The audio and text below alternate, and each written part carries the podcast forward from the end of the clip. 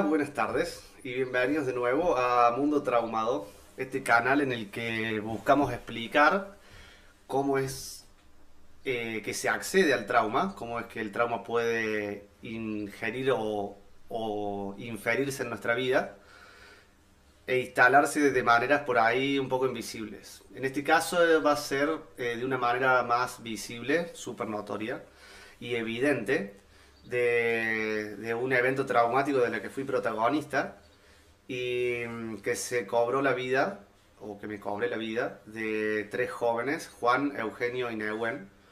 Y vamos a estar hablando y charlando con Enrique, Jot y Cristina, que son los papás de Juan, uno de, uno de los chicos que falleció en el hecho. Eh, es más que evidente, si te arrebatan a tu hijo eh, de una forma abrupta e inesperada, como es un hecho vial, que se genere una serie de consecuencias eh, en el comportamiento, en la personalidad, en, la vida cotidiana, que van a afectar de manera sumamente negativas y que muchas veces se insta a las, a las víctimas eh, al perdón o al perdón como un medio para acceder a la superación o al dolor que generó ese trauma. Y todo esto no es más que un intento eh, bien intencionado seguramente, como esas tantas buenas intenciones que, que hay en, en, todo este ámbito, pero eh, ineficiente en el sentido de que perpetúa el dolor, imposibilita la cura, o sea, toda terapia debería ser, o sea, por definición, algo que cure, mejore o remedie un malestar. Si después de años de terapia eh, la sensación en el cuerpo es la misma, del dolor, de la angustia, de la bronca, eh, quiere decir no se están reprocesando, no se está produciendo esa curación.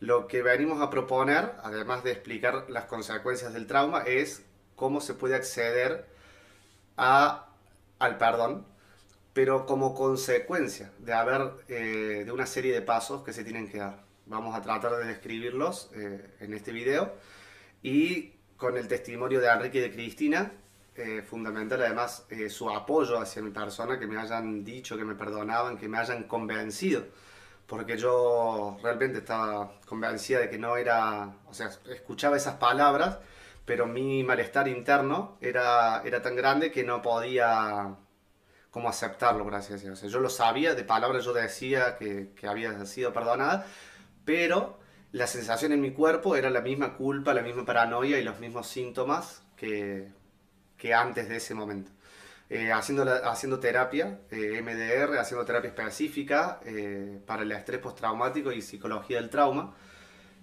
Em, pudimos, o sea, pude pedir perdón, pude generar actos en la vida real de, que demuestren, digamos, ese arrepentimiento, tener una penitencia y buscar generar una acción reparadora. En este caso la vida no tiene reparación, no puede volverse el tiempo atrás, no puedo eh, revivir a nadie, ni o sea, más quisiera yo que volver y no manejar ese día.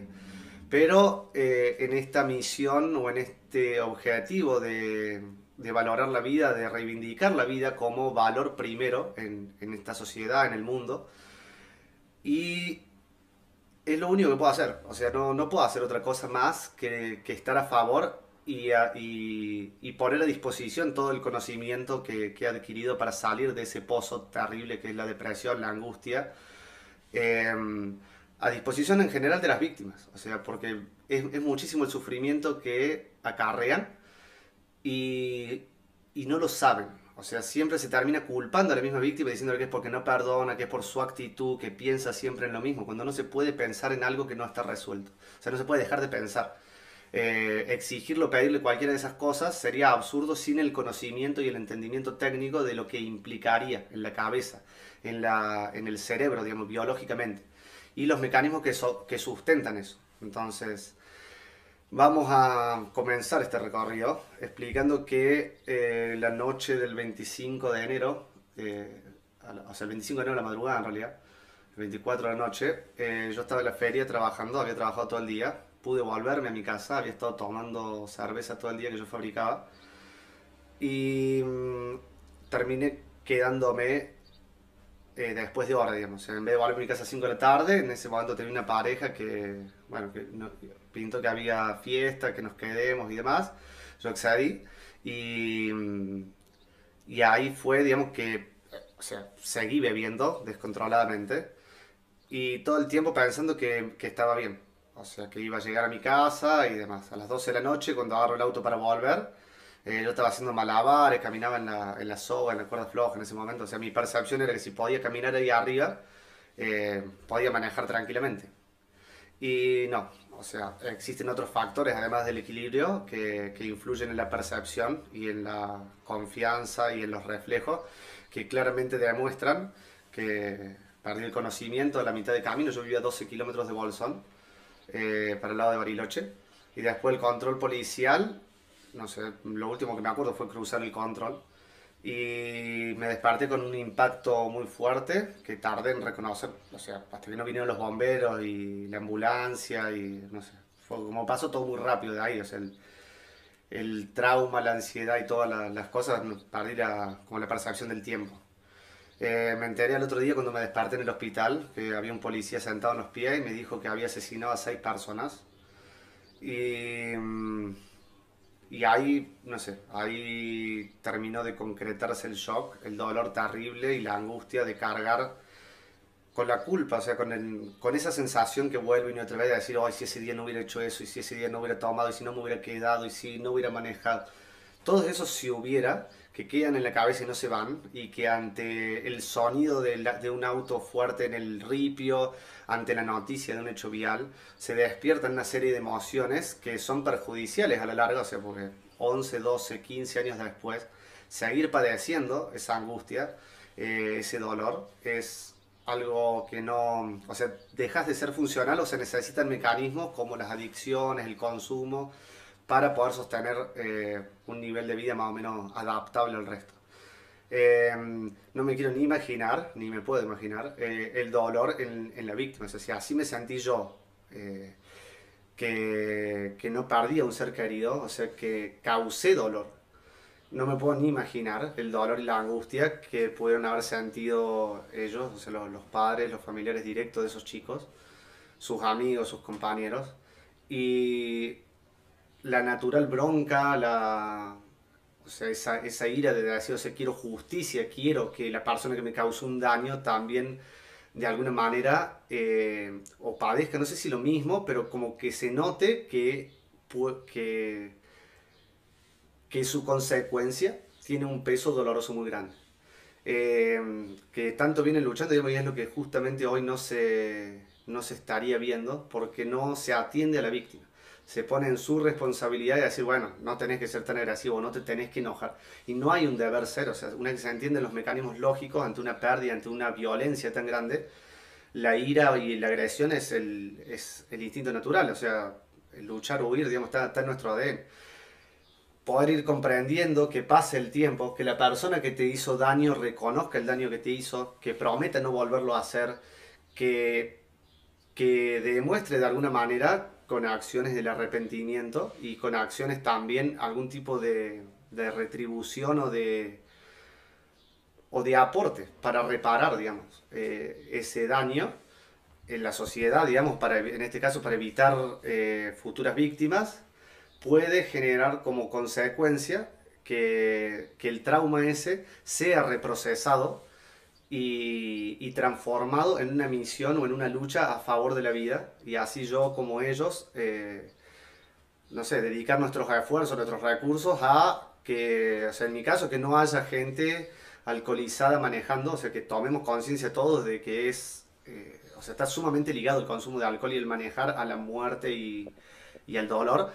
Y también, o sea, para evitar el sufrimiento que causen los demás. Entonces, y ellos, eh, para, para evitar que más gente perpetúe o sienta ese mismo dolor. Nos va a acompañar también Franco. Estamos acá de nuevo en el Altillo. Hola Franco, ¿cómo estás? Hola Fran, bien, sí, eh, hoy un, una ocasión más que eh, fuerte, importante, eh, me imagino para, para, vos y para eh, los invitados de, de, Mundo Traumado del día de hoy.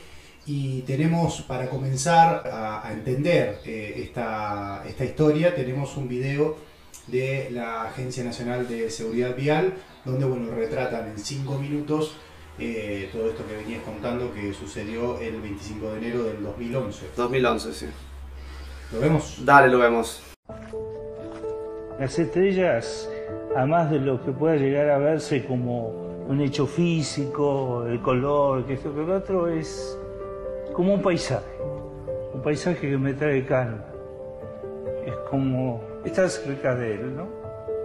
Yo me encuentro mirando el cielo y todas las bellezas que tiene, tengo ese íntimo encuentro con mi hijo, diálogo con él.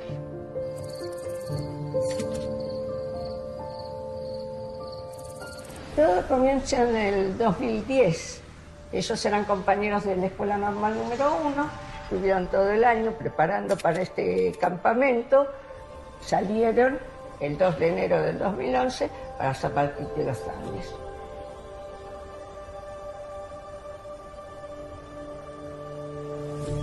Pero después, al último, se ve que hicieron venir a Bolsón.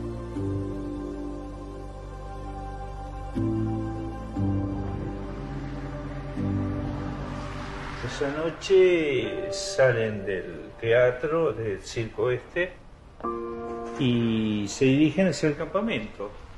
Eh, circulan por la ruta 40 y a la altura del kilómetro 1920 hay un puesto policial antes de pasar a ese sector.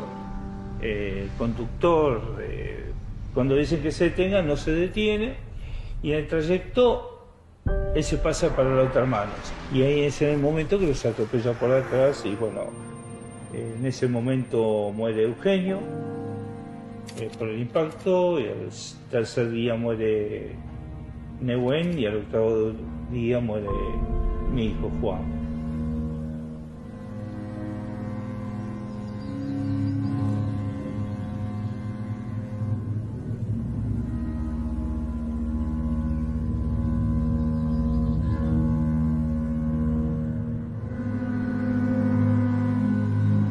Nosotros creíamos que había sido un accidente en principio, pero después nos enteramos que, claro, él estaba alcoholizado, es decir, él salió no para matar a Juan, a Eugenio y a Nehuen, podía haber matado a cualquiera.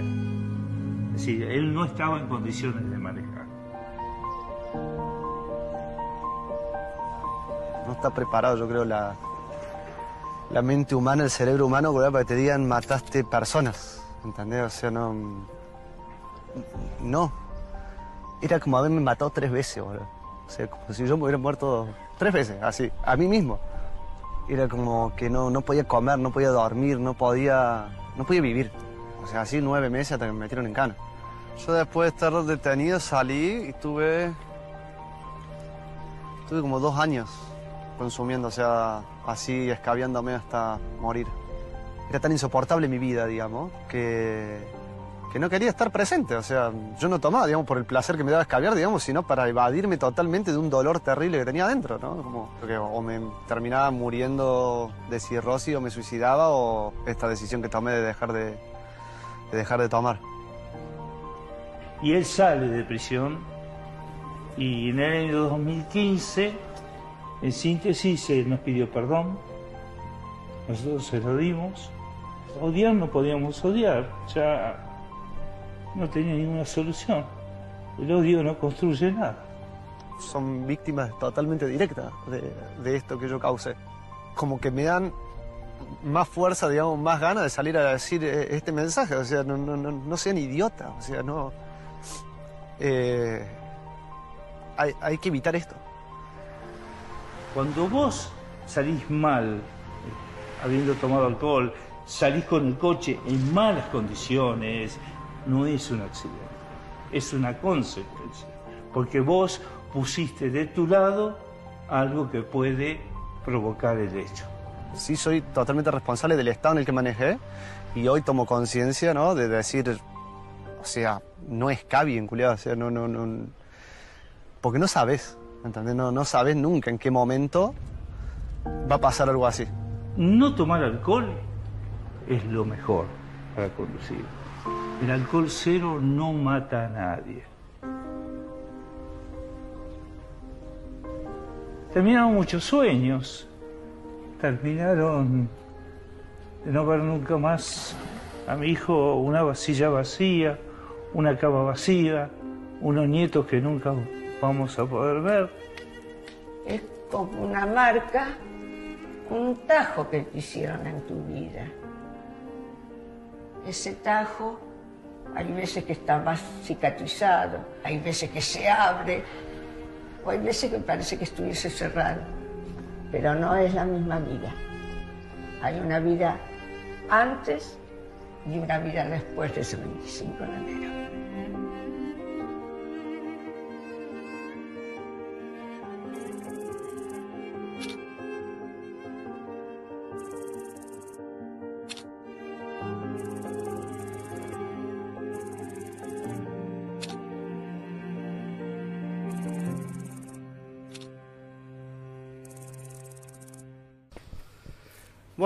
Eh, continuando aquí en, este canal, Mundo Traumado, estamos, como habíamos dicho, con Enrique y con Cristina, que son los papás de, Juan Shot, uno de los chicos que falleció en el hecho vial que yo causé. Eh, y para tratar de entender, de explicar y bueno, también de dar voz a todo el proceso que, que se dio, desde el dolor terrible del que estábamos hablando recién y del que ya van a hablar ahora, hasta eh, esta lucha que llevamos adelante y que con, con un espíritu como colaborativo, entendiendo las condiciones que se dieron, termina siendo más intensa, por ahí más fructífera que la, que la pelea individual o desde el enojo que podíamos llegar eh, a, promover. A, eh, o sea, pelea por la vida, digamos, la misión está por la vida. Tenía, yo se les quería decir también que esto sí o sí es revictimizante en un punto, porque recordar y revivir eso es doloroso entonces, eh, nada, como advertirlo y entenderlo, digamos. O sea, que, que, el malestar que puede surgir es totalmente normal y entendible. Así que bueno, eh, van, no sé, yo les iba a preguntar o quería que cuenten. Eh, yo, yo hice como un breve relato, digamos, de lo, de lo que yo hice o viví ese día, así en, en términos de materiales, ¿no? En, de hechos. Eh, hasta que, bueno, me, me notifica la policía ahí en el hospital y demás. Pero el shock que fue para mí enterarme y, y, eso, pero o sea, no puedo ni ponerme así en el lugar de ustedes o, o no sé, la verdad. Entonces eh, los dejo para que, eh, no sé, puedan explicarnos o, o, tratemos entre todos de entender del el dolor, el enojo y, y, demás situaciones normales que se desprenden en ese momento. Bienvenidos y gracias por estar, gracias no, por el apoyo, por cierto. Vos, eh... Bueno, sí, justamente el agradecimiento porque yo creo que esta es un ejemplo, una semilla que va a tener frutos, aunque no los veamos, porque por ejemplo nosotros que somos más viejos nos vamos a ir y no los veamos, eh, pero que está cumpliendo la función o el fin, el cometido para lo cual eh, lo creamos. Porque esto lo creamos entre las dos partes, como yo me puse a llamarlo, de una misma moneda, una cara y seca, de una misma tragedia. Entonces, bueno, nos es grato continuar con esta tarea. Yo la llamo misión porque no la puedo llamar ni lucha, ni guerra, ni nada, porque a veces esas palabras me, entonces es una misión que nos dejaron los chicos, tanto a nosotros como a él, porque yo creo que los chicos también son causantes de la transformación de Francisco. Sí, eso totalmente. De Francisco. Totalmente. Así que, bueno, esa es el, el, la parte de nuestra del comienzo de esto. Bueno, eh, yo si podía empezar diría que, bueno, hubo un primer momento de de ira, ¿no? Eh, y de desentendimiento, ¿no? No entendía qué había pasado y bueno, a medida que fue pasando el tiempo, eh, y bueno, tuvimos el juicio, eh, Fran fue, a, fue convicto durante ese lapso, prácticamente me me acordaba de algo, pero no tanto. Después volviste a mi memoria cuando saliste libre. Y, y ya entonces eh, no, no podía seguir en esa situación de que te tenía bronca, que te- tenía un montón de cosas en la cabeza. Pero en realidad eh, ya no podía seguir porque, ¿qué pasa? Yo venía acá a la jornada a recordar a mi hijo. ¿Y cómo te iba a recordar a vos y a odiarte a vos? Si mi hijo no era así. ¿Te das cuenta? Sí. Por eso digo que mi hijo fue mi maestro. ¿no? Y la verdad que lo extraño mucho.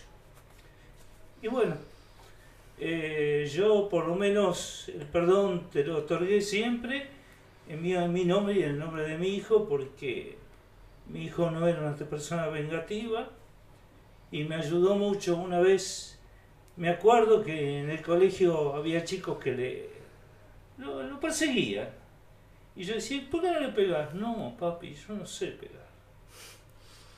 Era la, la bondad. Eh, y mi hijo siempre, yo aprendí mucho con mi hijo porque aprendí a ser padre.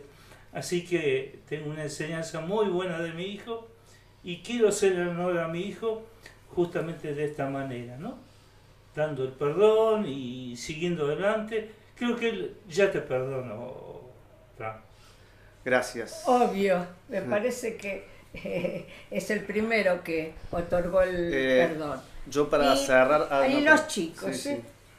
Los- Yo me juego Ah, No, yo a, hablo de Juan. a- a decir, porque son los tres iguales, así que estarán los tres juntos No. también.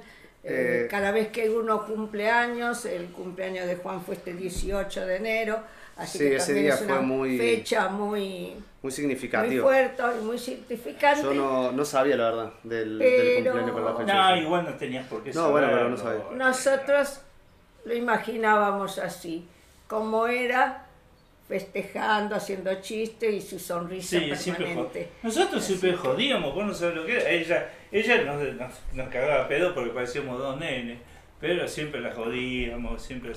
Una vez le hicimos, mira, parecía que ay, joda y joda, una vez en el Día de la Madre, y yo le hice un dibujo con la computadora y que estábamos, ella estaba ahí como una santa y los dos como angelitos, como alitas alrededor. Ah, ¿viste? Yo quería resaltar para cerrar acá que estábamos esto de los procesos naturales que se dan. O sea, entenderlos, asimilarlos, nombrarlos, no negarlos, es eh, en parte como una salida. O sea, porque negar o, o si hubieras tratado de no estar enojado, de no tener bronca Más a fuerza, bien. esa bronca se hubiera perpetuado quizás. Entonces, No, sentir toda la bronca que uno siente, entenderlo ¿Qué como lógica, parece? Ver también en el otro esto de como que tienen un punto sumerecido Claro. eh, más allá de cómo se dé la ley y todo, o sea, es importante, yo quería resaltar, el sentido de justicia. O sea, porque no hubiera sido lo mismo, hablábamos antes, de que te pida perdón si no, No, estuve y dos vos años en también cana. podías haber tenido bronca porque vos te hubieses querido vengar porque yo te metí en la cárcel. Yo estuve enojado Sí, también bueno, en- sí, en- en la ¿cómo que no? ¿Cómo que Pero no? más que nada, o sea, bien, porque bien. entendía que la venganza no tenía sentido y No, no, encontraba bien. el sentido o la utilidad de estar eh, en cana. O sea, si yo hubiera salido por la radio diciendo estoy acá por manejar borracho o por eh, las consecuencias que estaba ahí, por ahí tenía algún sentido. Así que que salga todos los días alguien por la radio eh, diciendo estoy presa, explicando la, la situación, va a hacer que esa noche lo Te digo más, Sábado yo estábamos noche. más enojados con el juez y con el fiscal. Fiscal se olvidó de poner la condena. Es decir, como si un médico, uy, me olvidé el bisturí adentro. Pues Pero bueno, fíjate, es- ¿no? es como algo Entonces, fundamental. eh, digamos. lo que más me dio bronca es eso. Y nosotros todo el proceso después de que estamos acá y que fuimos a Buenos Aires, fue en contra de la justicia. Claro, es, eh, Tratar de- tratar de buscar un perpetúa, o, sea, cambio, o- claro. o mientras uno está enojado es más difícil analizar, razonar, ¿Qué porque con enojo es muy difícil ¿Qué te? Entonces, bueno, eh, vamos a continuar hablando de esto. En el siguiente bloque vamos a hacer una pausa porque estoy Y sudando ese- mucho. y sí, y sí.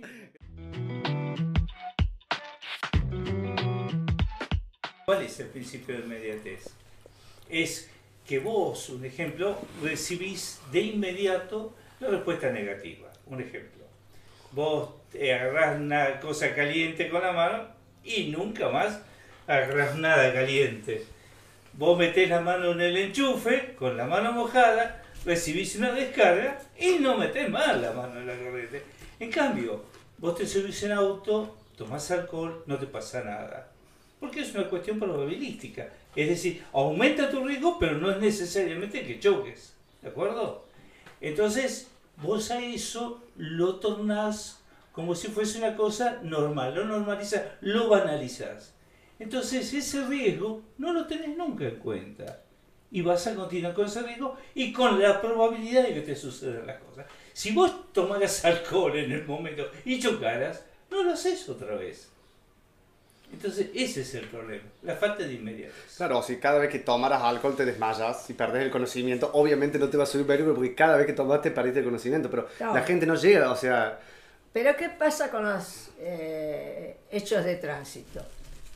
Son la mayoría, según los jueces, son accidentes. Y no lo son, porque accidente es una cosa fortuita que no se pudo evitar. Entonces ellos dicen que nadie se sube a un auto para matar. Claro, no se sube a un auto para matar a Juan Eugenio Negüen. En este caso le tocó a Juan Eugenio Negüen, pero podían haber sido Pedro, Manuel y, y Lourdes, no sé, cualquiera. Entonces no toman conciencia de, claro, no, digamos, no se hace hincapié en eso, o sea, en qué es la consecuencia, digamos, de algo. Exacto. Y justificado en la justicia por juicios en los cuales le dan homicidio culposo, pero que después no lo hacen cumplir ninguna Claro. condena. En el caso tuyo, sí Claro, quisieron cumplir la condena, entonces para mí también sirve. Claro, También sirve, eso- ¿no? eso decía Este, porque ese es un llamado de atención. En Eh, eh. cambio, si es lo contrario, siguen pensando que ellos lo, lo hicieron sin querer. Claro, es que más allá, digamos, de la carátula, el hecho de que la persona no vaya a prisión, porque yo fui por homicidio culposo dos años preso, o sea, el, el máximo era cinco y ahora con el cambio que quieren promover serían creo que hasta 13 años el máximo, depende, digamos, los factores de irresponsabilidad que incluye la persona. El- o sea, no es un accidente para nada subirse eh, en estado de ebriedad a un vehículo, o sea, no sé Eso es lo que yo quería agregar, que es lo que decía yo antes. La gente minoriza las... eh, la- La- las- las consecuencias que puede no, tener. no, no, no. La- las cosas que no respeta. Es decir, por ejemplo, minorizás que tomar alcohol no es nada, minorizás que tener el auto no es malo, minorizás que conducir sin, eh, sin luz no es malo. Entonces vos estás Claro. sumando, vos estás sumando las probabilidades de que te suceda algo. Claro, pequeñas cosas que no parecen entonces, graves, que, te- claro, que dan por la resultado. sumatoria de todo eso es lo que te, es lo que en muchos casos Sí, sí, y te digo, un ejemplo, en Buenos Aires, la luz amarilla. Luz amarilla, la gente la primera vez pasa, no pasa nada. La primera, segunda, y ya se olvida que existe la, li- la luz, luz amarilla. amarilla para Entonces parar. se dan, Claro, la- para se, parar. dan, la- se dan las piñas tremendas ahí cuando más muere personas. Porque no, no perciben el peligro. Claro. Eh, y en cambio, como yo te decía, la inmediatez, vos te subirías a un a una montaña rusa sin cinturón de seguridad? No. Bien.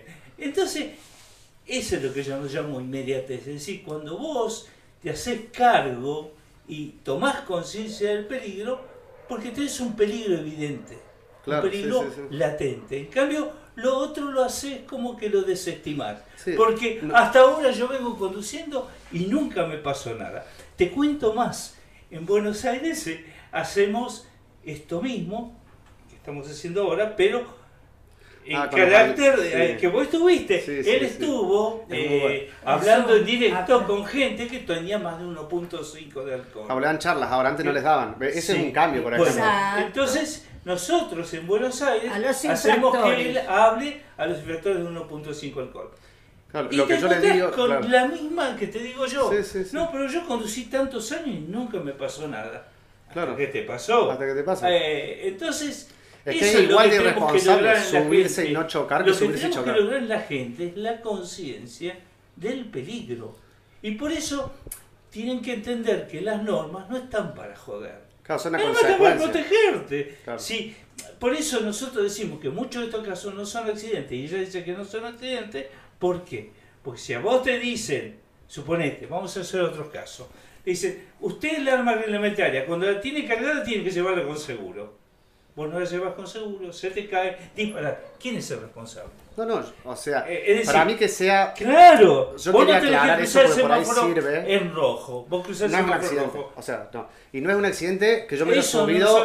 Eso es, es ser totalmente responsable y descuidado con la vida y con la salud de los demás. O sea, no Y solo la con uno. tuya, y la tuya. Y pero la persona que pisa la máquina, o sea, si yo hubiera pisado la máquina y hubiera subido, eh, hubiera sido igual de irresponsable y hubiera sido uno de esos días más de que no me pasó nada. Exacto. O sea, capaz no era Juana Eugenia Nagüente, después capaz que era yo y toda mi familia, capaz que era yo sola, o capaz que era otra gente, otros hijos o, o- o personas. Entonces, yo cuando tuve presa, una de las cosas que más trataba de entender era el sentido de que estaba ahí, porque no le encontraba sentido. O sea, yo decía, estoy acá al pedo. O sea, no creo realmente que estén en su casa re felices a la mañana, se levanten y digan, qué bueno que está sufriendo porque está en cana. O sea, porque para eso métanme una picana para que se, para que se les pase más rápido, digo No, yo. Y, y ya. bien. No, no, digo. No, Si el no. sufrimiento causara reparación, o sea, no causa. Es un paso necesario porque estar ahí adentro te hace pensar muchas cosas.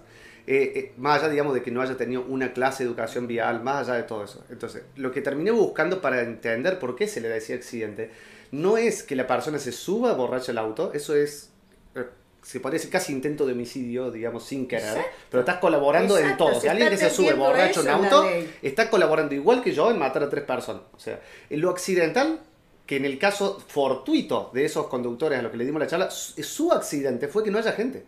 Fue un accidente que no haya personas. Exacto. Fue un accidente que no se desmayaran. Fue un accidente que no cruzaran en amarillo por exceso de confianza. Eso fue un accidente. Accidente que beneficioso. Digamos, si te encontrás 100 pesos, también un accidente. Le decimos buena suerte. Claro. Pero no es que mi conducta o el hecho sea un accidente. Usan eso y te ha- o sea, hacen creer a las víctimas y hay para mí revictimización y se agranda todavía el dolor. Porque te dicen que fue un accidente y como no ves a la persona que tenga una respuesta de parte de la sociedad, digamos un, un castigo por así decir, eh, o una reflexión obligatoria eh, encerrado en algún lado, para que piense muy bien lo que hiciste, como no tenés eso, no te da la sensación de que no sea para la justicia un accidente. O sea, es un homicidio culposo y es muy grave un homicidio culposo. O sea, Bueno, te estás subiendo borracho en hay auto. detrás de esto una cosa que, bueno, si querés editarla y borrarla después, pero lo voy a decir. Hay un principio económico en todo esto. Ah. En todo, claro, totalmente. ¿Por qué? eso quería decir. ¿Cuáles son los dos delitos que llevan a homicidio culposo? De los accidentes. De- Bueno, Eh, llamados llamado accidentes. accidente, no, me digo con comillas, porque no. De los los hechos viales. Sí, sí, sí. ¿Y cuál más? Y otra cosa que te asegura, no sé. Lo, la mala la- praxis. ah, la mala La praxis. mala sí. praxis. ¿Pero por qué? Porque el Porque hay un 84 y seguro 84 atrás, bis claro. está Y entonces la ley de reaseguro, en el artículo 70 o 72, yo, yo me lo leí todo, ahí dice que la compañía no se hará cargo si el, ofe- el ofensor obró fuera de lo que tenía que cobrar. Es decir, con malas artes, con este... Y eso entonces no, entonces vos eh, marcate en la sociedad. ¿Quiénes son los jueces? Los mismos que van a cobrar. Sí. Eh, ¿Quiénes son los legisladores? Son abogados y jueces. Totalmente. ¿Vos crees que van a hacer una ley en la cual el homicidio culposo no sea el principal? No, no La- solamente por- eso. Porque eh, es una cuestión económica. Es decir, ellos hay no mucho. quieren que haya un delito que no les permita cobrar. Esa es la verdad. Y además no se podría hacer publicidad para un producto que, que, pro- o sea, que, que colabora muchísimo con ese delito. O sea, no se podría hacer publicidad de una bebida que cuando vos la tomás te dan ganas de salir a robar. Porque no hay robo culposo, o sea, no Exacto. robas sin querer. ¿Entendés? Entonces, es mucho más grande el interés económico. Entonces, Sí, lo- lo- no, los seguro, seguros seguro. Cobran, se levanta y dice, no, no voy a pagan en robar general, hoy". en los casos no pagan. Y lo que aportan al- a la Agencia Nacional para prevenir o para justamente es el 1%. O sea, si ellos aportaran el 100% del seguro, habría mucho menos hecho. Entonces la gente en un momento diría, ¿para qué? Si no hay hecho, ¿para qué queremos seguro? Es, es un círculo todo el, el maneje, digamos. No hay una razón para mí para que la aseguradora, los dueños de la aseguradora, que terminan siendo en general los bancos, Pero- se queden con tanta ganancia y no la aporten y usen esa ganancia, digamos, Exacto, en para prevenir. Yo te digo, a las compañías Justamente le convendría, para a las revertir compañías le los convendría más al revés. Claro. No pagar nada y quedarse con todo. Claro, pero quieren las dos Pero cosas. los abogados que Pero son las compañías también están asociadas con las empresas que fabrican, o sea, es todo un- Sí, un sí, círculo. sí. Porque si realmente, digamos, aportaran el 20% de su, de su ganancia, o sea, no es que perderían, de lo que quede No, de ganancia, bien, bien. el 20%, habría alcoholímetros por todos lados, horas disponibles para pagarle a agentes en todos lados, lo cual también bajaría la desigualdad, lo cual haría que la gente tome menos alcohol, porque en un lugar más tranquilo, está menos estresado. ¿Sabés cuánto el Producto Bruto en los países sudamericanos es los hechos viales? indignar, Desde el punto de vista No jurídico, hospitalario, Al costo, eh, todos los gastos, el 1.7 del Producto Bruto Interno. Dios mío. Es decir, que si vos invirtieras, eh, quizá tendríamos menos pérdida. Es decir, invertirías un porcentaje. Sí, yo creo que la, la inversión que hacen es la inversión justa en Si relación costo-beneficio. Desde el punto de O vista. sea, invierten en prevención. Lo justo hasta que empiezan a vender menos las empresas, ya sea que, que expenden, digamos. Pero hay, hay como toda una trama perversa, ¿entendés? Porque, porque ¿cuál es una de las razones que yo más entiendo, o yo revisándome, traté de entender de por qué pensé que iba a llegar a mi casa? O sea, ¿por qué yo en ese momento y toda la gente a la que le dimos la charla, pensa, o sea, no asumieron, digamos, la gravedad del acto de tomar y manejar? Una de las razones es justamente que uno tiene interiorizado desde chico que el alcohol y la diversión van de la mano. Si yo voy a pensar, eh, o sea, si mi maestro me pegaba todos los días, cuando me dicen maestro yo me voy a cubrir, porque no había nadie, no pasaba nada en la realidad. Pero lo mismo pasa con el alcohol, o sea, siempre las propagandas te dan confianza. Yo decía, si las empresas invirtieran lo mismo que en, marketing para vender, en marketing para evitar, para salvar vidas, o sea, en esta misión, sería mucho más beneficioso. Pero no pueden hacer marketing en contra del otro, de su propio interés. Y el interés siempre es el dinero. ¿Y qué De las aseguradoras, del sistema y de, las, de los... Por de supuesto que es todo marketing. La vida es, es un daño que colateral. que es todo marketing. Nosotros tenemos el proyecto del etiquetado frontal. ¿Por qué? Ahora están todos los que vienen, los alimentos, todo con sellos que les llaman en el frente del producto que dice exceso en grasas, exceso en azúcares, eh, bueno. Nosotros estuvimos pidiendo a ver que se hiciese, cuando se hiciese el etiquetado frontal, la, la ley abarcara a, a las bebidas y cuando salió la ley salió para todos los alimentos y para las bebidas analcohólicas. Entonces ahora es todo un proceso de volver a pedir a ver si de ese etiquetado frontal hay un sello que Claro, diga, cuando no deberían "U- ser ustedes los que estén peleando por eso, sino los que- las personas que representan y demás. O sea, todos los. El aparato y la organización que hay debería estar para cuidar y mejorar la vida. O sea, no Claro, debería ser el el lucro etiquetado- económico el fin último de nuestra sociedad, digamos. Porque en base a eso, o sea, si se pone primero eso, todo lo demás es secundario. Entonces, lo único que tiene que estar por encima de todo es la vida. O sea, el, el, el- poder económico, sea, el, el dinero, la creación y la ganancia, está bien, pero no si pasa sobre, digamos, la, la vida y la salud de las personas. Bueno, continuando con, la, con el cronograma establecido, eh, quería recargar unas cosas que hemos dicho recién y de cómo se relacionan con este bloque del proceso de, del perdón que nos tiene acá en esta misión positiva de apoyar y mejorar la vida. Eh, explicaban ellos que el hecho de que yo haya ido a la cárcel eh, fue de alguna manera eh, un cambio o sirvió para esa bronca que se sentía. Si esa bronca no hubiera podido ser canalizada, si no hubiera terminado en nada y lo único que se le pidiera a las personas que, sufren violencia o, cualquier tipo de, de agresión, eh, ni hablar, digamos, en, este caso extremo, ¿no? Pero pedirles que dejen de sentir esa ira y esa agresión como una cuestión moralmente correcta, políticamente correcta, genera un dolor más grande por la impotencia y lo invisibiliza para uno mismo. Entonces, se perpetúa eso, digamos, queda a lo largo del tiempo y por ahí parece que después de los años o décadas o toda la vida, la persona queda enganchada a ese dolor, a esa pérdida, justamente por no haber podido sanar. Sanar es un proceso, o sea, nadie dice, ah, me voy a levantar hoy y voy a estar curado, voy a perdonar a alguien. O sea, cuando nuestro riñón deja de funcionar, nos pueden avisar que, deja de funcionar, nos pueden explicar los motivos por los que deja de funcionar, pero entender eso no va a hacer que el riñón funcione. Entonces, lo, que trataba de explicar yo en la introducción eran los pasos, ¿no? O sea, que haya, eh, no, sé si llamarle castigo, pero justicia seria, que si te causaron dolor, el otro, no sé, que aprenda de una manera, aunque le duela. O sea, estar dos años encerrado, por más que yo todavía pueda quejarme del sistema y todo, tengo que decir que, te, o sea, pensar la vida desde una perspectiva que no lo hubiera pensado afuera de la cárcel. O sea, ya sea egoísta para no volver ahí, o porque tenés suficiente tiempo al pedo para, para replantearte todas las cosas. Y también pude estar enojado un tiempo y los veía por la tele y decía, viejo culiado eso. Pero, los, o sea, no podía enojarme realmente, digamos, ¿entendés? O sea, decía, no se dan cuenta de que no sirve que yo esté acá adentro. Eso es lo que me daba bronca a mí. Que realmente yo no veía que estén contentos porque yo estoy adentro. Entonces decía, no se dan cuenta de que no sirve para nada que yo esté acá. Y si estoy al pedo, me quiero ir a mi casa. O sea, ese era mi razonamiento. Digamos.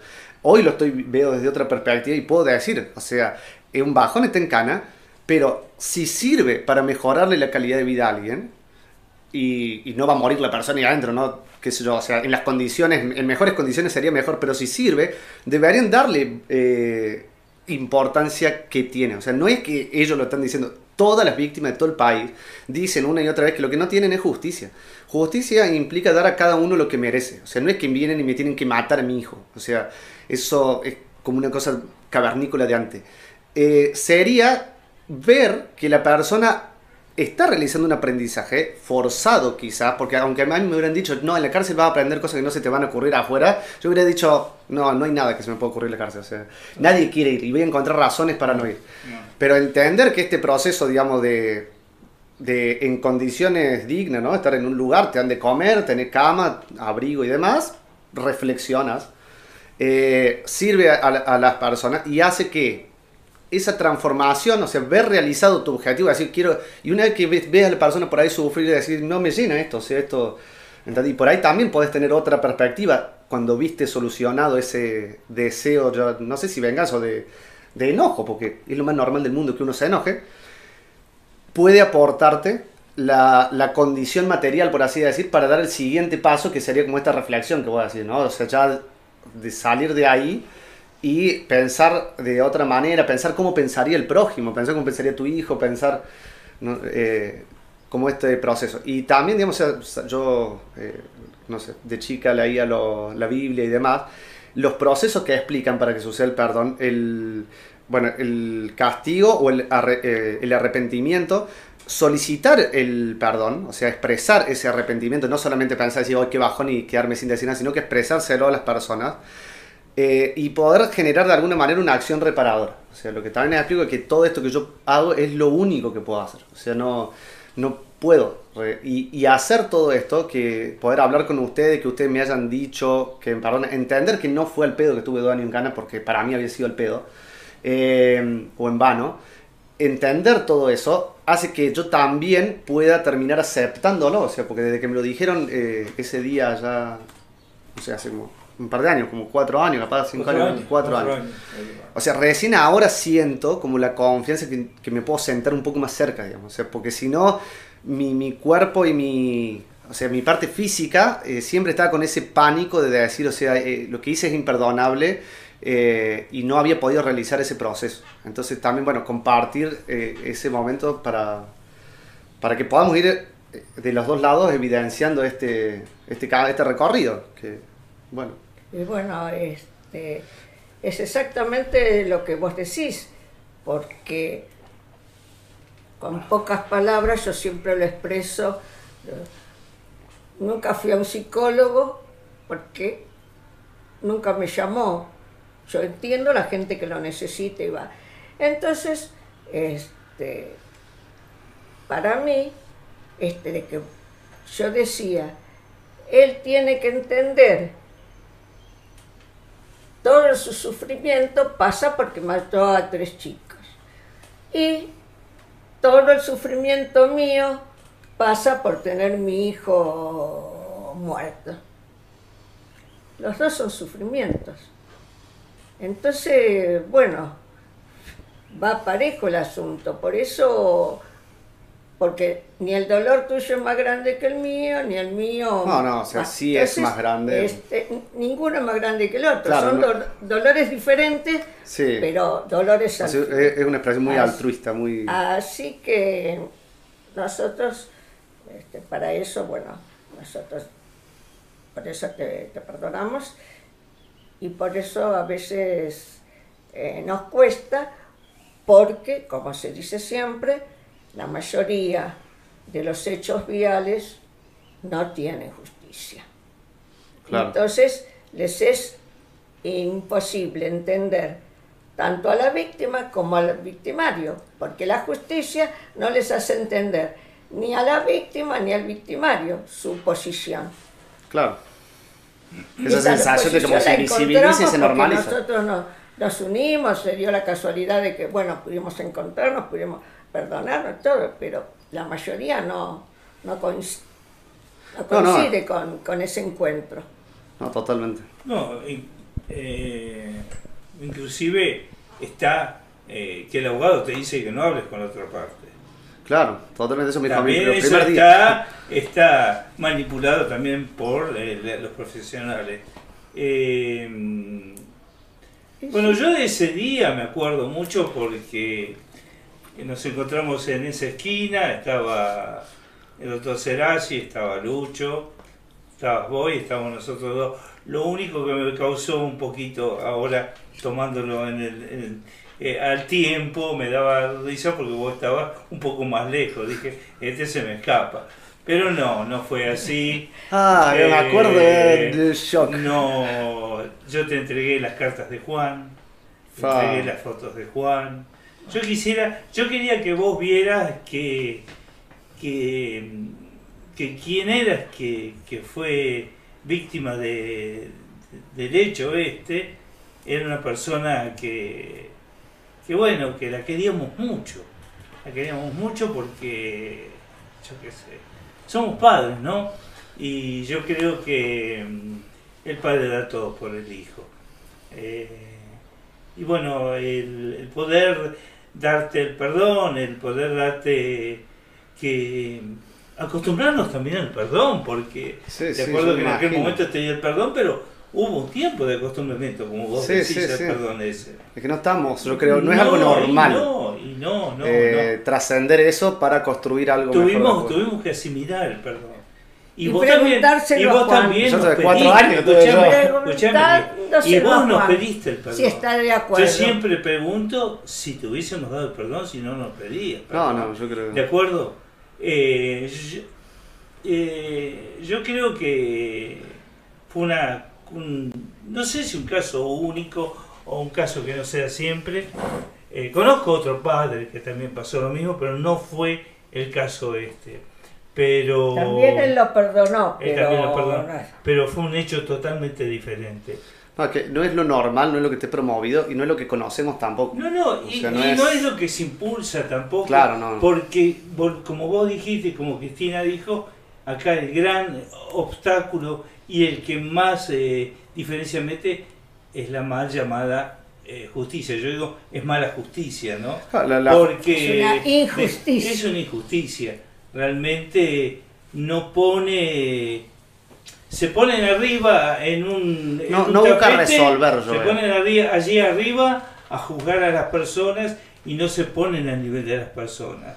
Yo y creo que no, segundo, no busca y resolver. segu- no, no, y segundo que la cuestión de la justicia hoy es resolver rápido algo. Entonces, lo resuelven de la forma más rápida.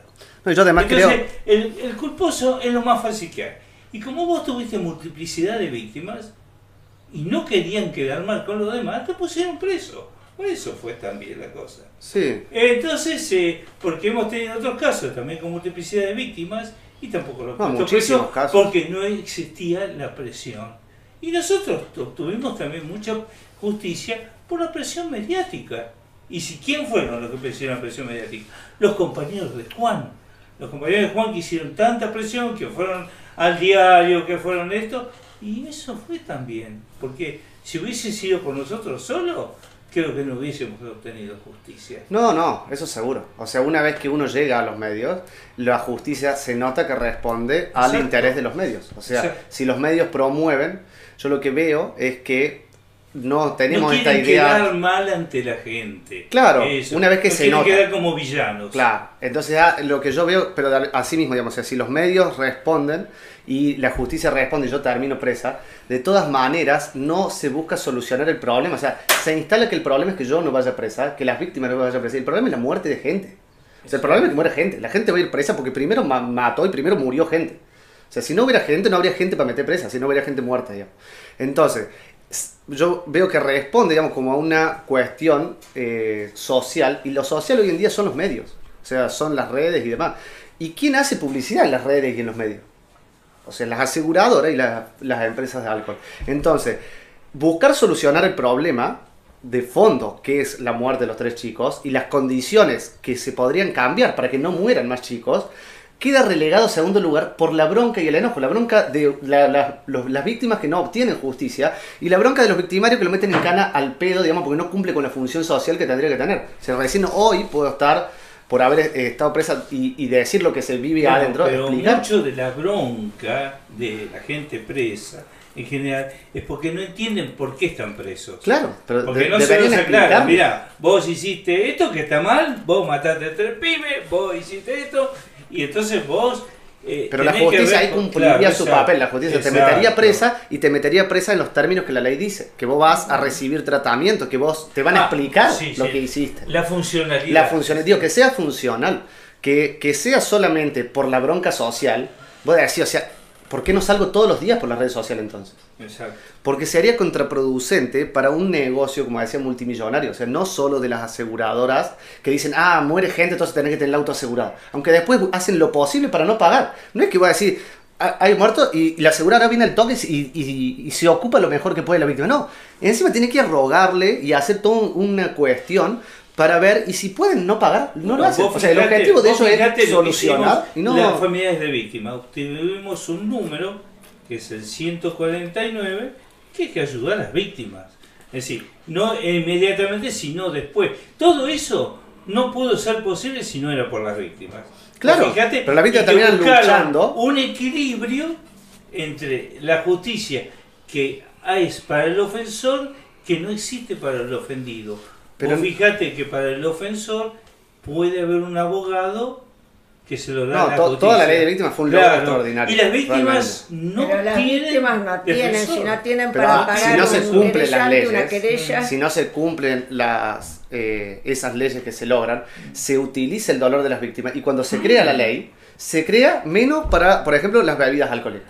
O sea, usan el dolor de las víctimas y decir, vamos a, a hacer esto, pero en algunas cosas perpetúan, digamos, el, el beneficio de algunos intereses económicos y no hay otra explicación, o sea, no es que sin querer, o sea, no es que alguien sin darse cuenta puede pensar que de alguna manera tener mucha y generar mucha plata va a ser lo mejor para la vida.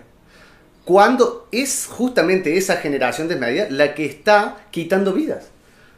O sea, es solamente porque logran que no sea la vida por lo que se lucha, sino por la justicia, porque haya más alcoholímetros, porque se cumpla la ley. O sea, se hace la ley para prevenir hechos viales, o sea, la Agencia Nacional de Seguridad Vial. Y primero que los, los- o sea, las empresas de alcohol no sé si destinan plata a la agencia, pero los seguros destinan el 1% o, o el 2%, no sé, es ínfimo. Y las empresas nada, o sea, pueden gastar 100 millones de dólares en publicidad, pero no estaría bueno, no sería bueno que pongan 100 millones para la agencia. Hoy yo te digo, Porque si no nadie va a querer poner una empresa, algo, Te voy a contar algo y te lo voy a dar. Yo hice un trabajito, me metí en un supermercado y fotografié todas las botellas, atrás donde están las indicaciones. El que más eh, eh, logos tiene contra el alcohol es, aunque te parezca mentira, los Fernet y la cerveza. El vino, solo el 8% tiene sobre el alcohol.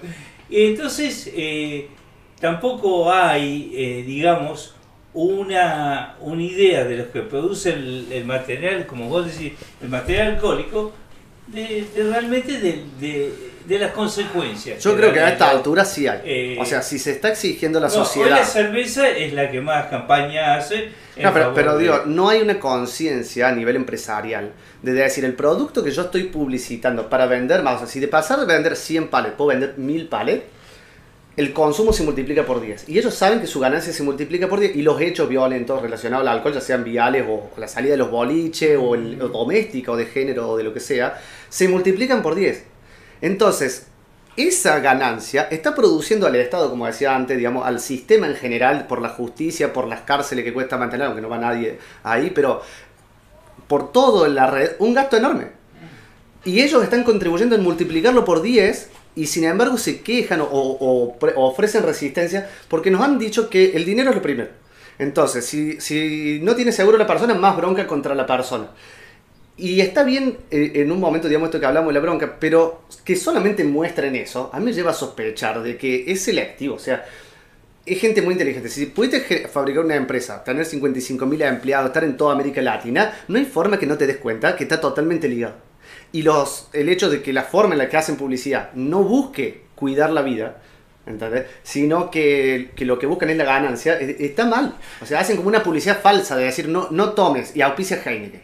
Y todo el entorno están todos bebiendo. digamos. O sea, no hacen reflexión sobre la- las cosas importantes, digamos. Para nada. Deja, queda ahí eso. Y eso veo que podemos acceder a eso, podemos hablar de eso y podemos luchar ahora por la vida, justamente porque no estamos luchando yo para no estar en cana y ustedes para que me metan en cana. Yo hablaba con, con la gente, o sea, otras víctimas ahí cuando fui al, al Congreso y están peleando para que liberen de la aduana los alcoholímetros. No, y yo les digo, los yo te mantienen pregunto algo, Francisco. ¿Vos que te gustaba estar acá? en esta situación acá. Sí. No, yo hubiera preferido Yo tampoco. O sea, yo hubiera preferido Entonces, vos fijate- pensar que- vos que iba a chocar a alguien. Qué importante, qué importante es esto de tomar conciencia de lo que estamos haciendo. Claro. Ninguno de los dos queríamos estar acá. Pero acá estamos. ¿Te das cuenta? Acá. Entonces eso es lo Y importante. solamente es positivo porque- Eh, entonces, hacer lo que haces vos y hacer lo que hacemos nosotros, no creo que sea la cima del mundo, porque va a haber gente mucho más capaz que nosotros. No, pero es algo. Pero eh, eh, yo siempre digo, aunque no obtengamos nada, ¿sí?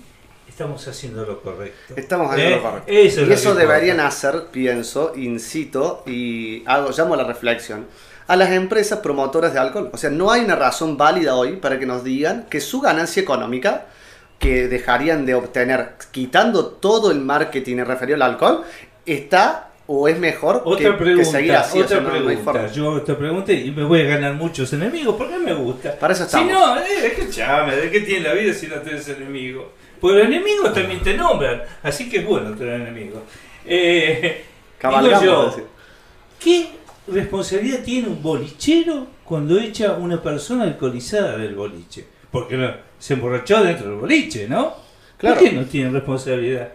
Porque no se mide Eh, eso. no, no, no, porque no se quiere. No se quiere medir, no se mide con la misma vara. Porque tendría que tener una responsabilidad. Sí, sí, lo si una persona él la echa. ¿por qué no llama al hospital y dice, bueno, mira que tengo una persona intoxicada que si va a la calle puede o lastimarse o provocar un daño o provocar una gresca? ¿Por qué no lo hace? O hacer un ¿Por qué no se lo hace responsable? Totalmente, me parece. O sea, eso es parte de la normalización. No, es parte de la comodidad y la parte de poder que tengas y que tengas Claro, bueno. eh, eh, que, que puedas influir Bueno, de manera. a- al final ahondamos en varios aspectos que salen a la luz justamente porque al faltar el enojo, al faltar, o sea, las consecuencias del trauma, de un hecho traumático son estas. O sea, primero el enojo, eh, la tristeza, y si no se resuelve primero el enojo, esa tristeza se puede perpetuar para siempre y nunca hubiéramos llegado a luchar por la vida. La, la gente termina luchando para estar bien, pensando que si al otro le va mal, ahí tendría esa Hay justicia una porque quedó de truncado eso. Que dice, en el odio, el odio es más inteligente que el amor. El odio es capaz de ver las cosas buenas de la persona odiada, en cambio el amor es incapaz de ver las cosas malas de la persona Claro, amada. ahí está.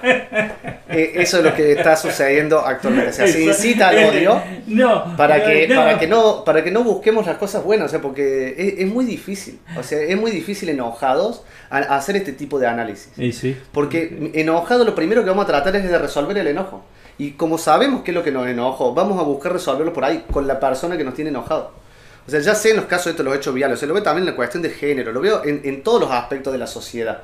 Cómo a través de el- la bronca y el enfrentamiento con el otro mantienen el beneficio los que, los que Pero tienen el beneficio, digamos. eso es ira. Bueno, La ira es otra cosa. claro, pero me La refiero a- al enojo. la ira, la ira es el, el- ¿cómo se llama? El, el tipo que es eh, como el kamikaze. ¿Viste? Claro, es que también Entonces, es una reacción. El tipo no razona. eh, entonces, Yo en- en ese no, momento- no está pensando. Tiene una meta que vos sos malo porque pensás diferente que mí. Vos sos malo O por una porque- reacción. ¿Te das cuenta? O sea, ese el, odio, el sentimiento. odio es un poquito más sutil.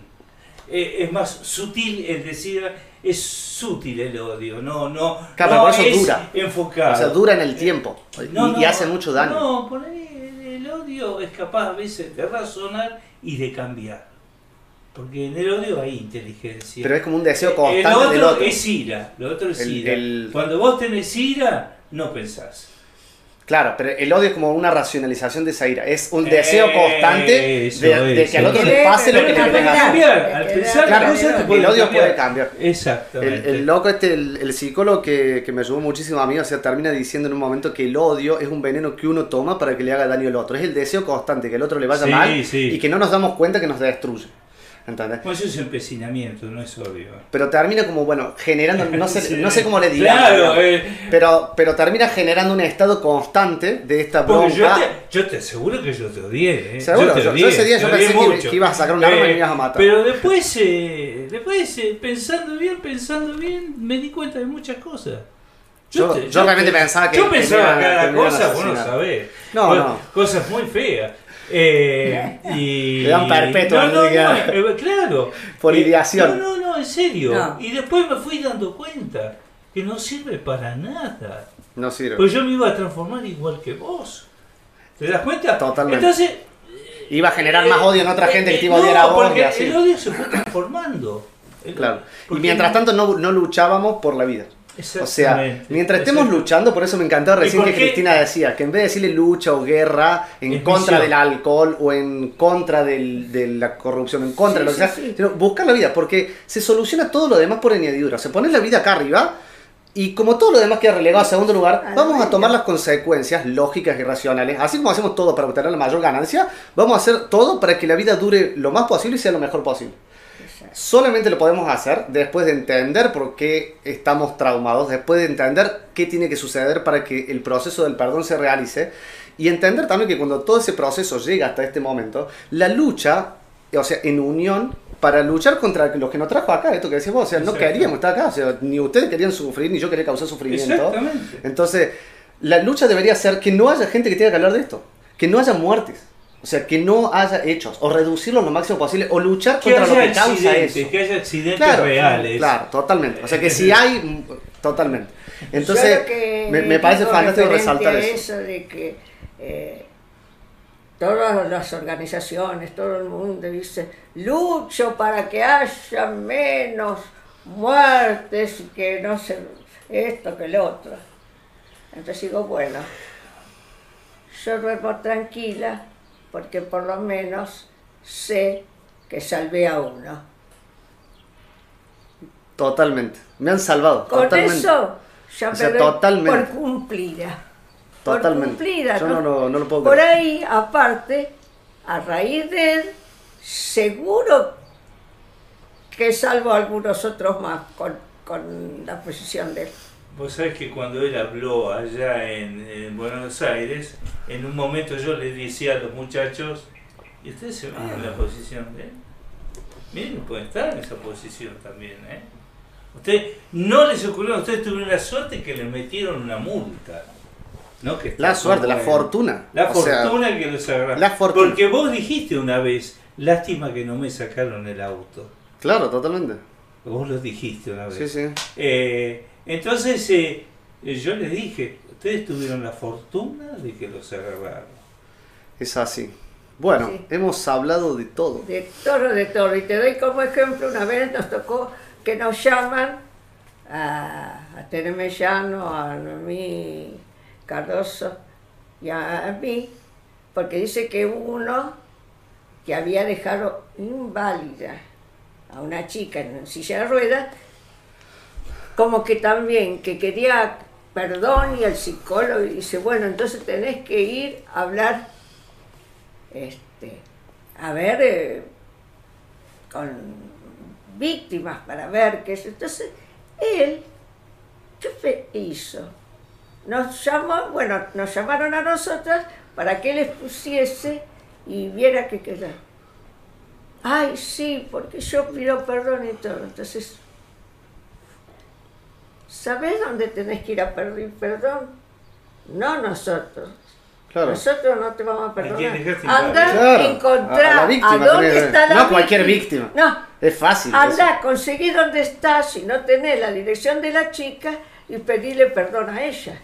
Es fácil, Porque encima estaba viva la chica. Pero es fácil pedir perdón a otra víctima, a alguien que uno no le causó daño. O sea, es fácil de decir, ocupémonos de que no muera una persona por día y las 7 que mueren atropelladas, de las 20 que mueren, se mueren 20, perdón, 7 no, son. y otra cosa. Así que no y todos nos solidarizamos con una ¿por qué no nos solidarizaríamos con 20 personas? O sea, es un sesgo que hace que puedan manipular y decir, estamos haciendo cosas para mejorar el mundo, todo este sistema funciona a favor de la vida. Y no, no, es de una vida y queremos a favor de todas iguales. O sea, Eso sería, digamos, que la vida sea el único objetivo, lo que hay que cuidar, y la calidad de vida incluye libre de violencias, o sea, sea quien sea, como sea, todas las, las, cuestiones. Y bueno, eh, como vos decís, mira, eh, no somos números, no somos, somos personas. Y esa es una de las cosas que también enfría el tratamiento de todo esto porque hablan de porcentaje, de cosas, y en realidad son vidas. Yo le dije que en este cuadro la justicia pone señor Francisco Chávez tres hechos. Esa era la carátula de, la justicia. No, ni los nombraba. Ni los nombraba. Son tres hechos nada más. Claro, sí, sí, sí. Por eso, como que mataste a, tres cualquiera. Como que mataste a tres cualquiera. O sea, el desamparo que había, o que sigue habiendo, porque por más que ya salió la ley esta que decíamos de, de víctimas, o sea, que, colaboraría con todo esto, todavía hasta que se aplique y se tome conciencia. Igual no se la respeta. No, no, no. tenemos un Zoom con el ministro de Justicia el 6 de febrero, el 6 de febrero cuando llegamos, justamente para que no haya eh, juicios abreviados, para que no exista, eh, digamos, cuando no, no se debe hacer. deberían o sea, tomar cursos y entender la gente que labura, o sea, por lo menos ver, eh, no sé, mostrarle este video para que entiendan la importancia o, vean al doctor Iñaki Pinuel, que explica muy bien los pasos, o sea, porque si nosotros no lo entendiéramos, yo porque tengo la suerte de haber hecho terapia y de haber leído y estudiado y justo encontré a alguien que ya tenía la respuesta, o sea, a través de la investigación clínica y demás. O sea, es fácil hoy en día explicar los pasos que tienen que suceder, así como pasan ciertas cosas que llevan a los hechos eh, o sea, a la, a la muerte, o sea, a los homicidios, eh, también tienen que suceder ciertas cosas para que suceda lo que dicen las leyes que tiene que suceder. O sea, se supone que están hechas para eso. Entonces, deberían entender que no es por una cuestión de, bronca, que no es por una cuestión de, de, de, venganza, o sea, sino que es por una cuestión de salud mental. ¿sí? Entendemos que el hecho de que más gente, si hay 20 personas fallecidas en promedio por, día. en Argentina, o sea, hay 20 juicios, 20 homicidios, o sea, algunos será que no sé, se le cortó los frenos o qué sé yo, un accidente realmente, pero, o sea, negligencia o irresponsabilidad o desprecio por la vida es lo más continuo. Entonces, serían 20 personas por día que van en cana tenés que tener las cárceles en, condiciones mejores, porque si mucha más gente empieza a ir, o sea, va a haber mucha más queja y en un momento los medios van a ir ahí y se va a evidenciar. Entonces, es toda una, una, serie de condiciones que tiene que cambiar. Y a menos que entendamos así técnicamente cuáles son, ellos dicen, no, es que, es que no perdone, y, y, es como que queda toda una cuestión espiritual en el aire. Entonces hay que decirle, no, mira, eh, las razones son estas, y si porfían, traer un pizarrón, explicárselo, y decir, no es que hay que pedirle a la víctima perdón, ¿cómo voy a decirle a alguien que está muy enojado y que, que deje de quejarse porque no metes en cana a la gente? O sea, palazo en la cabeza.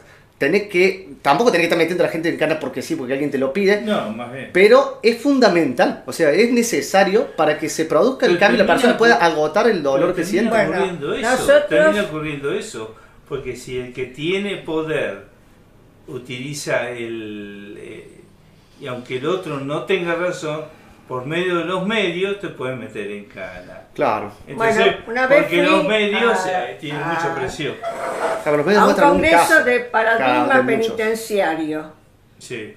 Entonces vino un español de- que explicaba las cárceles, por ejemplo, cómo eran.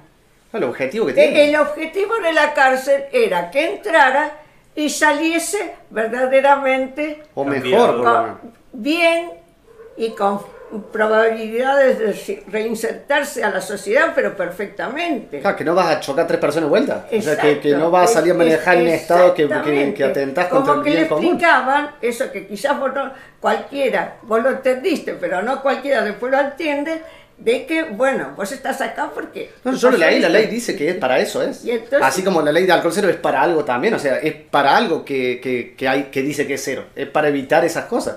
Para algo te tienen que tratar ahí adentro, para que no salga y haga lo mismo. o Y el sea, alcohol cero es para evitar que a gente le suceda lo que te sucede a vos. Totalmente, totalmente. Exactamente. Entonces, es bueno, eso, vemos- es. Que las cárceles sirvan. Y ojo. El paradigma eh, era ese. Claro. Entraba y salía bien. Pero mientras Servía luchamos, para la sociedad. la vida queda relegada al segundo lugar. O sea, mientras haya lucha, la vida queda en segundo plano. Entonces, como para hacer un cierre, digo, porque ya nos, eh, nos excedemos, eh, me, me encantó rescatar esto de la misión a la vida como algo positivo, como un objetivo, y que teniendo eso como finalidad de algo que es un sistema, porque vivimos toda una sociedad que es un conjunto de elementos que interactuamos entre todos, cuyo fin es uno. O sea, en un sistema hidráulico el fin es frenar. En un sistema de semáforo el fin es manejar el tránsito. Bueno, en este sistema en el que vivimos queda más que claro que el fin del sistema es el, el- la ganancia económica y no estaría siendo en este momento la vida. El bajón es que el discurso es que sí la vida. O sea, que, gana, que, que el objetivo es que sea el dinero para cuidar la vida. Y no debería ser así. Primero la vida y después todo lo demás. O sea, yo pienso eso, me quedo con esa reflexión.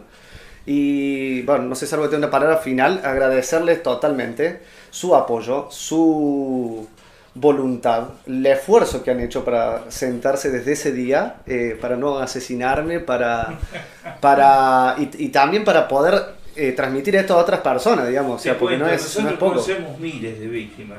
Ninguno mató al victimario. Ninguno mató al victimario. Ninguno mató al victimario. Bueno, es, es un pensamiento recurrente en los, en los victimarios, No, digamos. no, no, no, No, mira, el nosotros, único- hay gente, hay gente que nos ha dicho, que uno me dijo, yo te mando a alguien y lo, lo, lo pasamos, dice. Yo digo, no, porque si no yo soy lo mismo, le digo. Sí. Y yo cuando muchas veces me dicen la pena de muerte, digo, bueno, ¿vos vas a tirar el gatillo? No, que lo haga otro. Ah. Ah, Eh, ¿viste? qué Entonces, hablar de la Sí. muerte de otro, o matar a otro, es una cosa muy... Nos lleva a luchar y a muy- estar en ese eh, constante ira y ese enojo. no, Porque no. sí se desarrollan guerras para tener más recursos, por ejemplo. O sea, sí se mata gente para tener Claro. dinero. O sea, ¿cómo voy a pensar que no estás haciendo publicidad y que no te importa que esa publicidad traiga más muertos? O sea, no hay chance que no piense eso. O sea, está totalmente relacionado.